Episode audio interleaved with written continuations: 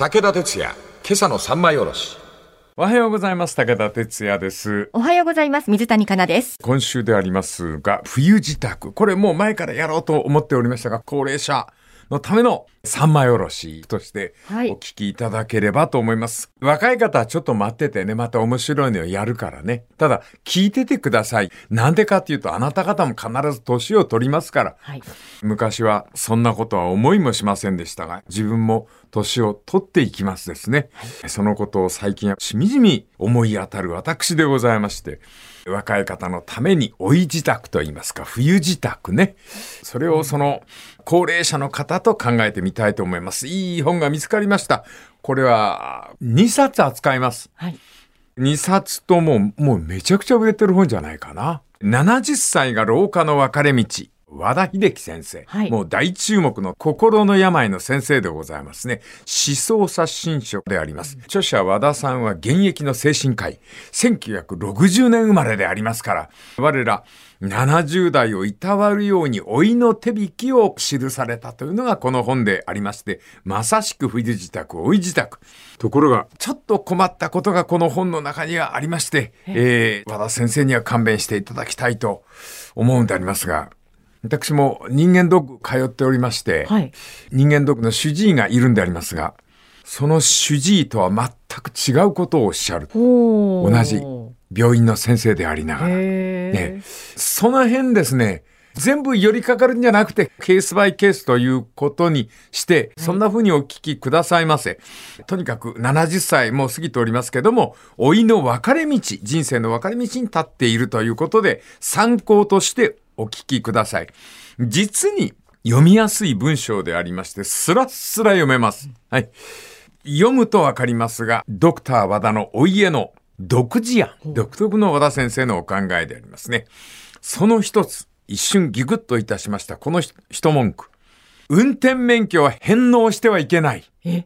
えー今、世を挙げて70歳以上免許を返納しろと。はい。と申しますのは、これやっぱり、えー昨今の交通事情、高齢者のアクセル、ブレーキの踏み間違いによる突っ込み事故、突撃事故が非常に多うございますんで、はい。返納しろと言いますと、ある意味で喜ばれます。私も更新したんでございますが、更新する警察の建物の中に漂っておるのは、まだやる？みたいな、そんな感じだったですから、事故を起こしそうな人は免許を諦めてほしいということでありますけども、和田先生返しちゃいかんよとおっしゃっております。はい。愛知県で65歳以上男女2800人による調査いたしますと、認知に問題のないことを前提に調査しておりますよ。そうすると、免許返納した人の6年後を見ると、要介護リスクが返納しなかった人に比べて2倍近く高い。ええ返納すると、要介護リスクが高くなると。ちゃんとこれ数でデータが出てるってことですか？えっと、これ、愛知県のあ2800人という小さい数ですけども、でも、和田先生頑張ります。免許返納した人は、要介護リスクが高くなるんだと。しきりにその高齢者は事故を起こすぞ、事故を起こすぞとメディアは騒ぐが、16歳から19歳が事故を起こすこと、年間でえー1489件、20歳から24歳が876件、一方70代は500件だと。あ85歳以上でも649件。30代から60代が450件程度で、高齢者が必ずしも重大事故を起こしているわけではないと。珍しいからこそニュースにして騒ぐのであると。それがもうあたかも高齢者だから事故を起こしたと言い過ぎるのではないかと。ブレーキ、アクセルの踏み間違い。これは認知の問題ではなくて、パニック度だと。はい。パニックになるからで認知の問題ではないんだと。これは和田先生がおっしゃっておるんであります。ですから、免許返納で一番怖いのは世界が狭くなり、活動する積極性を失うこと。これが一番怖いんだとドクターはおっしゃるという。わあ、なんかわかる気もしますけれども、免許返納に関してはどうなんだろうって気もしますね。これはあの名前出しちゃうとまずいかもしんないけど、あの自分の乗ってる車の点検行くじゃん。ええ。そこであのこの本の話したのよ。作業員の方、見てくださる方が、そういうことあるかもしれないですよっておっしゃるから、なんか、お聞きになったことありますか？そのような事例はあったら、うちの親父ですよって。私がこういう会社勤めで車のメンテをやってるもんですから、早めに70ちょっと過ぎてすぐ返納したんですけど、去年ぐらいからお袋に向かって、あんた誰って言い始めましてねって言われて。いや、それ一件だけかもしれないから、はい。でも、皆さん、とにかく人生、チョイスでございますから、あの、選択しましょう。とにかく70歳からにとって一番必要なのは、変化のある生活。これは前頭葉という脳の部位がありまして、この脳の部位が変化がないと萎縮するそうで縮むそうでありまして、思考、想像、意志、理性等々が急速に衰えていくことになると。はい。これはやっぱり刺激をもらわないと、じゃあ一番いいのは、うん免許を返納して、うん刺激ある生活をするのが一番いいってことそですよね。それがもちろんいいですよ。ねえうん。それがもちろんいいんだけども、やっぱりね、車を運転するって、本当にバランスのいい変化をあ老人たちに与えるんですよ。あはい。だから、運転免許で保っている人も相当いるはずなんですよね。はいこんな風にして和田先生の弁、全部受け止めるんじゃなくて自分の暮らしと比べつつご意見を聞いていただければというふうに思います。この続きまた明日のモニターの上で。武田鉄矢、今朝の三枚おろし。おはようございます。武田哲也です。おはようございます。水谷香奈です。脳というものを考えますと人間の脳というのは40代ぐらいから前頭葉というその脳の部位が萎縮、縮んでいくそうであります。はい。50代から60代へと進んでいく。70代で退屈という病に取り憑かれると、頑固なだけの老人が出来上がるという。頑固とは何かというと、自分が変化できない。はい。そういうことで頑固老人が出来上がるというわけでありますですね。はい暮らしの傾向が似てしまって、昨日と今日の違いがわからないという。この辺はもう私も思い当たります。ええでも哲也さんは仕事をされてるから、刺激的なんじゃないですか？いやー、刺激もどんどん落ちてきたあな。そうですか。反応する力がないもんな。そういうもんなんですか。反応する力がないのよ。反応力がない。なってしまいました。で、ここで名言でございます。はい40代ぐらいから前頭葉、脳の部位の萎縮が始まります。それで70になると、暮らしが平凡になってしまって、毎日の違いがわからなくなる。そうすると頑固老人が出来上がって生き方一つというような老人が出来上がるんですが、今近くにメモ用紙等々をお持ちの方、ぜひ書きつけて、はい、そんなに？はい、はいいきますよ。はい。年老いたから変わったのではない。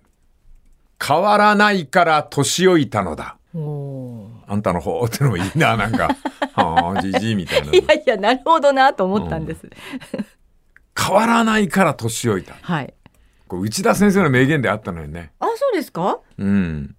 若い時はあんなにこなれたいい人だったのに、年を取ると一徹頑固になる人が。何人か体験したことあるわ。はい。どうしたんだって言いたくなるようなご老人に接したことがありますが、それは若い時のまんまだからですよね。うーん。老いたら老いたで変わらないとう、ん。年を取って一番嫌なのは変わらないことなんですよ。それは柔軟性そういうことですいうことですかそういうね。続けましょうね。もし何かに学びたいと思うんだったら、独学一人で勉強せずにグループでそれもいろんな人とつながりながら学ぶことです。これは和田先生がおっしゃっております。学んだらアウトプット、発表してまた勉強してください。物知りよりも面白い人になってください。もうまるで俺のことだよな。え？いや、やっぱりね、三枚おろしっていうのは、自分で本読んであれするわけですけど、はいやっぱアウトプット、入れて出すっていう、そうですね。それの毎日だから、毎日ですもんね。本当はこっちから文化放送にお金を出さなきゃいけないぐらいなんですけどい、え何十年も続けて、えーありがとうございます。でも、何かを学びたいなら一人で勉強するな。グループで勉強しろ。グループがいいんですか？あ、で、俺、合気道始めたのきっとこれだよ。そうか。うん。楽しいもん。もうじじいだからぜいぜい言うんだぜ。なんか中学生に混じって練習してると。はい。だけど、元気が回復すると行きたくなる。うん。それはやっぱり中学生と友達、仲間になれるからだろうね。うん。それから、物知りよりも面白い人を目指してください。はい。これはあの、三股というやつが、またぞ。またまたぞうさんですか？うん。哲也さんのモノマネをね、そうそうそう。あいつが三枚おろしの印象を、はい。みんな三枚おろしを教養番組で物知り番組だと思って聞いてるけど、あんなものは所詮武田の語り番組ですよ。正確かどうか分かりやしない。武田が面白おかしく話すところが芸で、教養番組だと思ったら大間違いですよって、一杯飲んで単価切ったことあったんだよね。ですか。うんあ、でも、三股さんのおっしゃってることはすごくわかります。俺、またぞからそんなこと言われてギクッとしたんだよね。はい。俺は語るね、物事を語ってるんですが、あの、詐欺師が素人の人を騙すことも語るって言うんだよね。はい。はいその真実と、こう、嘘も含めて、俺にとっては語ることなんだよな。私が言うのもなんですけれども三股さんがうん哲也さんにそういうことをおっしゃって、哲也さんが、なんだその言い方はって怒らずに、あ、そうかもねって思える柔軟性を持ってる哲也さんは、いい年の取り方をしてますよ。持ち上げますね。安く使おうと思って、もう仕事いっぱい運んでくるんですよ。安いのを皆さん。さあ、このドクター和田がおっしゃってることは何かというと、はい。物知りより面白い人と同じで、あなたの人生を分ける70代で最も重大なことは、健康よりも免疫力だ。ああ、免疫力？うん。血圧がいいぞとか、うん尿酸値がいいぞとかじゃないんだ。うん免疫力があるかないかだ。はい。食事はとても大事ですともちろん和田さんおっしゃっておりますが、はいしかし和田さんは好きなものはどんどん食べていいんですよ。うん。血圧、尿酸値など、それはまあ医者からね、あなた死にますよって言われたら控えりゃいい。でもそうでなければ好きなもの食やいいじゃないですか。我慢ばっかりしてるとね、あんたの免疫力が落ちますよ。そうおっしゃる。はい。免疫力というのは、好きなものを我慢しない、おおらかさとか伸びやかさの中で跳ね上がるもんで、健康のために何かを我慢したりし、やりたくもない運動をやってるようでは、免疫力どんどん落ちます。はい。それが一番怖いんですよ。というう、んこの説得でございますね。はい。これはちょいと覚えておいてもいいかなとも思うんでございます。この続きまた明日の同じ手の上で。武田鉄矢、今朝の三枚おろし。おはようございます。武田哲也です。おはようございます。水谷香奈です。好きなものがあればどんどん食べなさい。ドクター和田はこうおっしゃいます。我慢ばっかりしてると、自分の一番大事な生命力に直結した免疫力が下がる。それが一番70歳から怖いんだ。免疫力を上げとくためには好きなことやっていいんだよ。っていう。で、和田先生自らが自分の健康を数値できちんとおっしゃって。すごいですよ。ドクター和田おっしゃいます。病院でね、人間ドックとか行くと血圧、血糖値、やたらコントロールしたがる。はい。血管見て、あ、下がった。お、上がった。ほ私なんてのは血圧は上は220。う。えー、高い。大丈夫ですか？薬を、まあ飲んでおりますけど、ドクター和田さん、正直に。薬を飲んでおりますけどね、170ですよ。えね。ー、そううんちょっと心配だな。、で、この後、きっぱりとおっしゃって、これがすごい困った言葉なんでありますが、まあ和田、ドクター和田の言葉を紹介しましょう、皆さんに。日本の医師ってのはね、担当する臓器がスペシャリストで決まってるわけだから、あんたの健康の全体を見渡せる医師なんかいないの。みんなそれぞれ臓器のスペシャリストだから。はあ、はい。これはまあ私もどこ言っておりますけど、はい。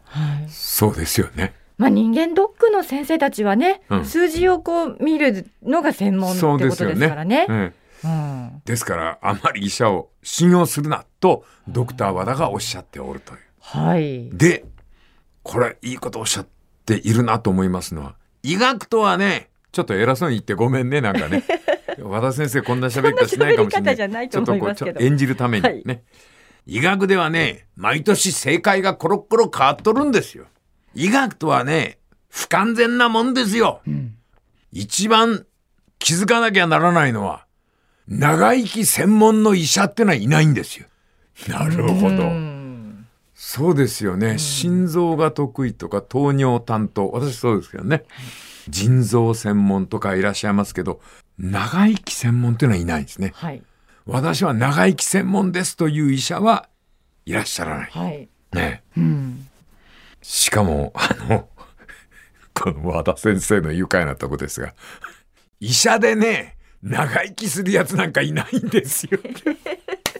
そうですかね。どうなんだろう。いや、やっぱ激務だから、あ、そっか。うーん。だから、あの、日野原先生のような方が珍しい。ああ、あの方はすごくもう長く100歳前後ぐらいまでええ現役で。だから、あの先生の言うことを聞けって言うんです。でも亡くなられておりますんでね。はいほんで、まだあんた50とか60ぐらいで医者やってるようなやつ信用しちゃダメだって、70の人が。あんたが大学生の時小学生だったんですよ、そいつはって。すごいな。俺が中3の時プーチン6年生とかなんかそういうの風に考えると なんか大したやつに思えなくなるんですよね。はい。えー、一番理解できると言いますのかね、役に立ちますのは、長寿に役立つものであれば、それは統計データに残された長寿の人の共通項だけ。うん。長寿の人はこんなことをした、こんな傾向があった、こういう日常を送っていたというデータは信用していいと。はい。そういや、あの100歳のばあちゃんは硬いもん好きでよく食べてたねとか、それは信用する。だけど、あの、血圧は118だったとか、なんもん。日々変化するもの、血圧なんてなっていうね。はい。ドクター和田は言います。我々70代が私どもですよ。先生はまだ60代。ドクター和田のおっしゃりたいことは、70代が気にしなければならないのは、何よりも免疫。これが高いかどうかの自分と、あともう一つが、これがね、俺ハッとしたのよ。うつ。老人性うつ。はい。心の不調というのは、あまあ、全人口で約3%ぐらいの人が心の不調を持っている。65歳を過ぎると、全体の5%ぐらいが心の病にかかりやすいという、そういうリスクを負うんだって。これ、あの、和田先生が問題になっているのは、放置すれば自殺率が高くなるんだって。うーん。一番心配なのは、うつなんだっておっしゃる。はい。アルツハイマーとかあるかもしんないけど。で、皆さん、平べったく考えてごらん。何もかも覚えてる老人なんてのは悲劇だよっていう。忘れた人もいるからこそ老人ではないか。えーこのなんか記憶をなくすとかっていうのは老化現象の一つで、その認知症っていうのは考えてごらんなさい。うつで自殺をする人よりも認知症の人の方がはるかに幸せだよっていう。うん。そうか。そうなんだよ。これな、年を取ると思い当たるんだよ。はい。あの、いいコラムがあるよな。あの、ばあちゃんがだんだん、あの、転生語でいいのかな。この世の言葉ではない言葉を使い出すことを、昔の人はそんなに嫌がってないんだよな。うん。ばあちゃん、土下したとなって声をかけたばあちゃんが振り返って、いいや、さっきじいさんが来なはったっていう。何十年か前に死んだおじいちゃんがそこにいたとかっておっしゃるっていう。それから、あの、あんたびっくりした場合、観音様がそこに女はるたいって、こう、虚空を指す。松の木の上に観音様が足ブラブラさせながら私を見てるっておっしゃるっていう。それをなんか、この世の言葉ではない言葉でばあちゃんはこの世を語ってるって、昔の人はそんな風に言ったんだって。はい。ああ、ボケたとか、そんないい言い方しなかったというう。んこのあたり、面白いというふうに思うんであります。はい。さあ、それでは、年を取ると、いろんなところが悪くなる。その悪くなる原因を追ってみたいと思います。それは明日のことといたしましょう。武田鉄矢、今朝の三枚おろし。おはようございます。武田哲也です。おはようございます。水谷香奈です。老いの学びでございます。ドクター和田、和田秀樹さんのおご本から紹介しております。70代と申しますのは、セロトニンという脳内物質の減少によりまして、痛みに敏感になります。はい。腰、膝、これはあそこが痛いというのではなくて、この痛みに敏感になる。痛くなるんじゃないかな。あそういうことなんね。うん、痛いんじゃないんだよ。いあーい痛くなりそうとか、はい。あの、この後どんどん悪くなるんじゃないかということに敏感になっていくという。はい。あの、よく覚えてますが、王監督、王貞治、え王会長と福岡に監督さんでいらっしゃった時、一緒に、友達と一緒にゴルフで遊んだことがあって、へえ。そしたらね、本当に、にこやかにさーっとおっしゃるの。昨日あんまり眠れなくてね、ずっと笑顔なんだよ。うんあどうなはったんですかっていや、古傷よ、もう、なんだか背中が痛くて眠れなかった。笑顔でおっしゃるの。その時に思ったのは、痛みに強い。うん。普通、痛くて眠れないっていうのは、それだけで恐怖で不安だよね。うんあれ、スポーツ選手は痛みに耐えながら眠るんだね。うん。やっぱり、なんか今のトッププレイヤー見てもそうだもんな、みんなね。はい。とにかく年を取ると痛みに敏感になる。このことを忘れないでください。で、ドクターがおっしゃってるのは、肉を大いに食べなさいよ。おお。粗食なんかやめてしまえ。太陽の光を浴びて適度に運動する。粗食なんかしない。独特の和田先生のお考えで、食事のことを書いておられますが、ここではあまり触れません。なぜか、女房から指導されている私の食事とはあまりにも違いすぎるもんですから、あのーやっぱりね、ちょっとこう触れるのやめとこうかなと思って。哲也さんはあまりお肉はね。そうですね動物性のタンパク質は老いの病を呼び寄せると、はい。まあ、こういう考えを女房が持っておりますんではい。私としては女房の納得に付き合いましてまた、えー人間ドックのお先生も非常にいい先生なんで血圧血糖、はいそういうのをうんと気にしながら グラフに書いて書いてんだよ俺月に3回から4回血圧測ってええ。それも朝10時半と夕方の6時。2回測って血圧を週1回、月に4回。昔は血糖値も測っておりましたが、もう指、針で刺すのがもう嫌で。ねやるんですよねうん。それちょっとやめちゃったんですけども、ええはい。まあ本当はそこまでしていただきたいって言われてるんですけども。で、和田先生は、一切しなくていい、そんなことは。数値並べて健康になるか？っていう、こういう方でございますんで、いいところだけ学ぼうというふうに思います。で、こう、おっしゃってることはよくわかります。誰が正しいと、健康に関しては言えないんだと。人それぞれに人生観もありますしね。はい。私がでも、あドクター和田の説で最も支持したいのは、70歳から人生で良いことは何か。これハッとしたんです。70になってなんかいいことがあるか。あるのよ。うんなんだ？これはぴったり私とあった。一人でいても誰も私をいぶかしいとは思わない。70代の老人というのは一人遊びができる年齢だ。お。わかる。これわかるよな。はい。これ俺名言だと思ったんだ。幼児、少年は一人で何かやってると、あの子何やってんの？とかって。うんうん思春期から青年は犯罪を疑われ、壮年期から中年はよからぬ企みを抱いている不審者と見られることがあります。そうですね。なんか若い人だと、この人友達いないのかなみたいなのあるけど、な70代の方は、うん。もう一人が当たり前でそれがすごく様になってるっていうのありますね。一人で遊ぶ姿が、その、なんかいわゆる自由とイコールになってる。うん。例えば、少年やその子供たちが川べりで釣りをしてると、お父さんとかお母さん誰かにそばにいてもらいなさいとか、だけど、じいさんが一人で座り込んで釣り竿を振ってると、はい。絵なんだよな。確かに。で、その和田先生が最後におっしゃってるのは、一人で遊べる年齢になるまで人間は70年かかる。あ、それすごくこれはいい言言葉葉ですよね。はい。えー大変短うございますけども、先生の素晴らしい本をお読みいたしまして、はいそれで、え3枚に下ろしたわけでございますね。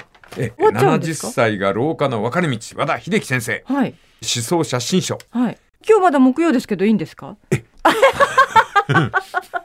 え っと、いろいろあの、あの、ギュッと詰めるとね、ええ。大体木曜日でおしまいぐらいの本わかりました非常に読みやすい本ですからね。はいはいはいぜひお読みになれば。ね売れてる、る本ですからね。そうなんです、これ。もう山積みにしてありますんでね。はい。明日明日は何曜日？金曜日です。え違うネタに行きますね。これもね、はいむちゃくちゃ今売れてる本なんええ、これ、あの、和田先生の後を継いで語り継ぐにはいいかなと思って。なんかあの体に関係する本ですね。そうなんです、そうなんです。それも老いに関する本で、はい。和田先生しきりにおあの言ってあった。鬱にさせないために老人の体内にセロトニンを、セロトニンのためにまず第一条件は太陽の光を浴び、はい。その次に運動をすること。はい。そうすると70歳、健康に向かって歩き出す。同じことをスウェーデン、ストックホルムの精神科の先生がおっしゃってる。これもバカ売れです。サンマーク出版、運動脳。運動の、うん。これをですね、高齢者のための保健体育として、明日から下ろしてみたいというふうに思いますんで、はい。明日のまな板の上で武田鉄矢今朝の三枚おろしおはようございます。武田哲也です。おはようございます。水谷香奈です。えーアンデシュ・ハンセンさんというスウェーデン・ストックホルムの精神科の先生。この方がお書きになった本なんであります。運動脳。この方はもう大ベストセラー作家で、えーありまして、その他にもスマホ脳、ストレス脳と、こう脳に関する問題を取り上げておられます。で、今日扱うのは運動脳。はい。このおアンデッシュ・ハンセンさん、どんな人かといえば、これ日本の和田秀樹さん。和田秀樹ドクター、和田ドクターにそっくりの方であります。はい。大体同じようなことを言っておられます。はいこの方の方が理屈っぽいのかな？ハンセンさん、精神を病む人々を診療診断するという日々を送っておられる。診療当たってるうちに、精神科医としてある傾向に気づく。それは、認知機能、主体的に計画を立てて注意力を制御して日常を送っている人、認知機能がしっかりした人、そういう人というのが分かるようになるんだって。ここのハンセンさん、病院に来て初診の人が座るじゃんで、その人を見ていると、これが最後になる人っていうのは分かるんだって。何が違うんだろう？もう帰ったらこの人は健康になるなっていうのと、うん。あこの人は入院だなっていうのは分かるんだって。それは、その人の体が持っている一種オーラらしいんだけど、そのオーラはどっから来てるかというと、この人はよく歩く人だっていう気配があると、大体それっきりで、へこのハンセンさんのおっしゃってることで、あの、すごく興味深いのは、運動は脳を物理的に変えられる。運動することによって脳を変えることができるっていう。ー脳を変える。うん。彼の推、これ推論なんですけども、物理が真理を動かすのではという仮説を思いつかれたという。あの、体が持っている理屈が真理を動かしている。心が体を動かしてるんじゃないんだと。はい。体が心を動かしているんだと。はい。この仮説が非常に面白いなと思って。はい。脳が私たちを操作しているのではない。わかるかな、私たちが脳を操作してるんですよ。はい。脳が私たちを操作しているんではない。そう考えるべきで脳と私を混同してはいけない。はい。では、脳の構造に分け入ってみようというわけであります。はい。繰り返しますね。これがちょっとややこしいんですけども、生存に欠かせない脳の部位、部品に扁桃体というのがね、アーモンドの種のような部位が脳の奥深く、えー側頭葉の奥深く左右に一個ずつある。で、扁桃体はこれアラームなんですね。どこで発達したかというと、サバンナを歩く猿として活動しているときに、草むらに伏せたライオンなんかに襲われる。その時に、ライオンだーって警報が扁桃体なんだ。はい。で、その瞬間に副腎からコルチゾールというホルモンが分泌されまして、逃げるか戦うか、これを決定しなければならない。この警報が鳴りやみ、うまく逃げると、海馬という、辰の落とし子のような部位のところに、今の出来事が情報として送られまして、海馬まで、えー行きますと、コルチゾールの分泌がストーンと落ちます。ほこれ、アラーム鳴ってる最中に出てくる脳脳内ホルモンなんで、どっかでほっとしないと、もう出すぎると、パニックが続くわけよ。う。はい。で、これがあの、辰の落とし子みたいな海馬に入りますと、休めっていうそういう号令がかかりまして、コルチゾールがキュッキュッと締められるわけ、蓋が。そうこうしてるうちに、その出来事を前頭葉という脳の部位に送りまして、もう二度と襲われないために何をしたらいいかっていうことを、こっから考え始める。はい。このコルチゾールっていうのがなかなかのくせ者でありまして、これをね、きちんと締めないと、いつでもパニックになってるような状態なの。えーで、どうするか。このコントロールするための練習があるか。これがかな面白い。運動なんだって。運動しますと当然ストレスですよね。息苦しくなっちゃいますよね。だから心臓がドックンドックンドックンで血液流すわけです。大量にな。はい。それをライオンに襲われた時もそうなんですが、走り始めると同じことが起きる。そして運動をやめるとピタッとコルチゾール締まるわけよな、しっかり。はい。これを繰り返していくうちに、コルチゾールの出し入れを運動で器用にできるわ扁桃体はアクセル、海馬はブレーキ。このブレーキから判断してどうするかを考えるのが前頭葉。逃げてよかった、あるいは戦ってよかった、等々考える。で、この考えるときに、こんなことは前にもあったな。あん時は逃げずに戦ったから今の俺があるんだとかって、いろいろ思い出を。この三つの部位、前頭葉、海馬、扁桃体。この三つを上手に回ることが、ストレスのない生き方らしいんだ。うん。すごく、あの、面白いなっていうのは、前頭葉っていうのはストレスパニックに弱くて、あまり長い時間、心配事にさらされると海馬同様、萎縮する。うん。だから、えー励まさなければならない。励ますことのできる策は運動しかない。体が脳を育てるんだっていう。え、その運動っていうのは、歩くとか、そういう運動でいいんですか？待って待って。これがいろいろ条件付きなの。はあはというわけでこれ来週もということになりますが、運動と脳、あるいは健康、体。これを高齢者の方々のために来週も引き続きやってみたいと思います。この次また来週のまな板の上で